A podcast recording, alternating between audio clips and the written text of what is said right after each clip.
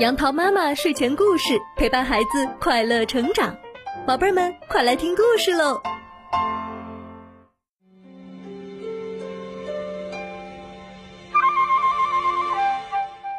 嗨，宝贝儿们，今天杨桃妈妈要给你讲的故事名字叫做《不洗脸的小猫》。从前有一只小猫。它呀是一只名副其实的小花猫，因为它不爱洗脸，所以脸上总是这儿一块儿那儿一块儿脏脏的。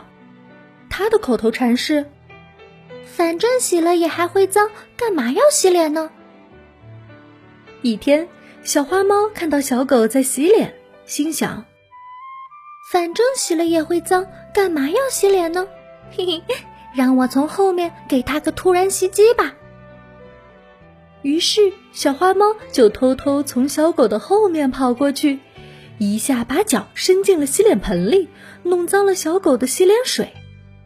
小狗莫名其妙的看着小花猫，问道：“你在干什么？你弄脏了我的洗脸水。”小花猫却毫不在乎的说：“反正洗了也还会脏，干嘛要洗呢？”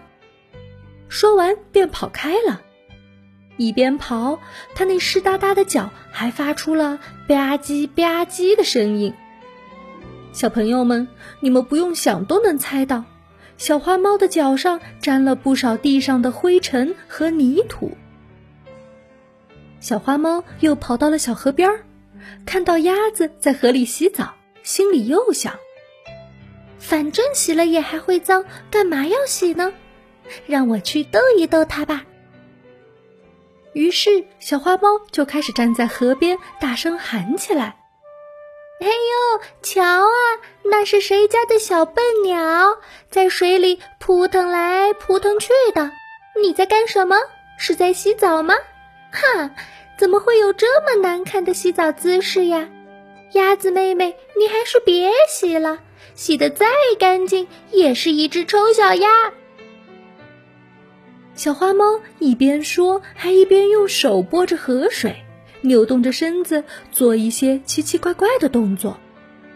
小鸭子看到小花猫这样取笑自己，十分委屈，气得涨红了小脸，眼泪都快掉出来了。可还没等小鸭子反驳，小花猫就蹦蹦跳跳的跑开了。傍晚时候，小花猫在外面溜达了一天之后，也累了。决定回家，不过他惊讶的发现自己的脸上甚至身上的泥巴又多了很多。虽然小花猫自己也觉得有些不舒服，但他想，反正明天还会脏，我才不洗呢。小花猫来到家门口，看家的小狗没有认出它来，便对着它汪汪大叫了起来。小主人听到自己的小狗叫得这么凶，以为是坏人来了，连忙从门缝里往外看。咦，外面那个满脸满身都是灰的家伙是谁呀？胆敢跑到我家来放肆，看我把他撵走！说完，小主人便拿着棍子追出来就打。听到小花猫惨叫了几声，小主人才发现。原来这个满身满脸都是灰的家伙就是自家的小花猫。小主人把小花猫脸上厚厚的灰擦了擦，果然是那只不爱洗脸的小花猫。主人把小花猫拉到镜子面前一照，告诉他：“你看，小花猫，你脏成这样，我都认不出你了。这也不能怪我，你都快认不出你自己了吧？”这下要不要洗脸洗澡了？小花猫看了看镜子里的自己，居然自己都有点嫌弃自己了。于是，在小主人的帮助下，干干净净的洗了个澡，再到镜子面前一照，呀，一只漂亮的小花猫出现了，而且浑身都很舒服。小花猫从此再也不敢不洗脸、不洗澡了。不仅如此，小花猫还变得乖巧了很多，因为它再也不会在小伙伴们洗澡洗脸的时候去捣乱了。小伙伴们又重新和它成为了好朋友。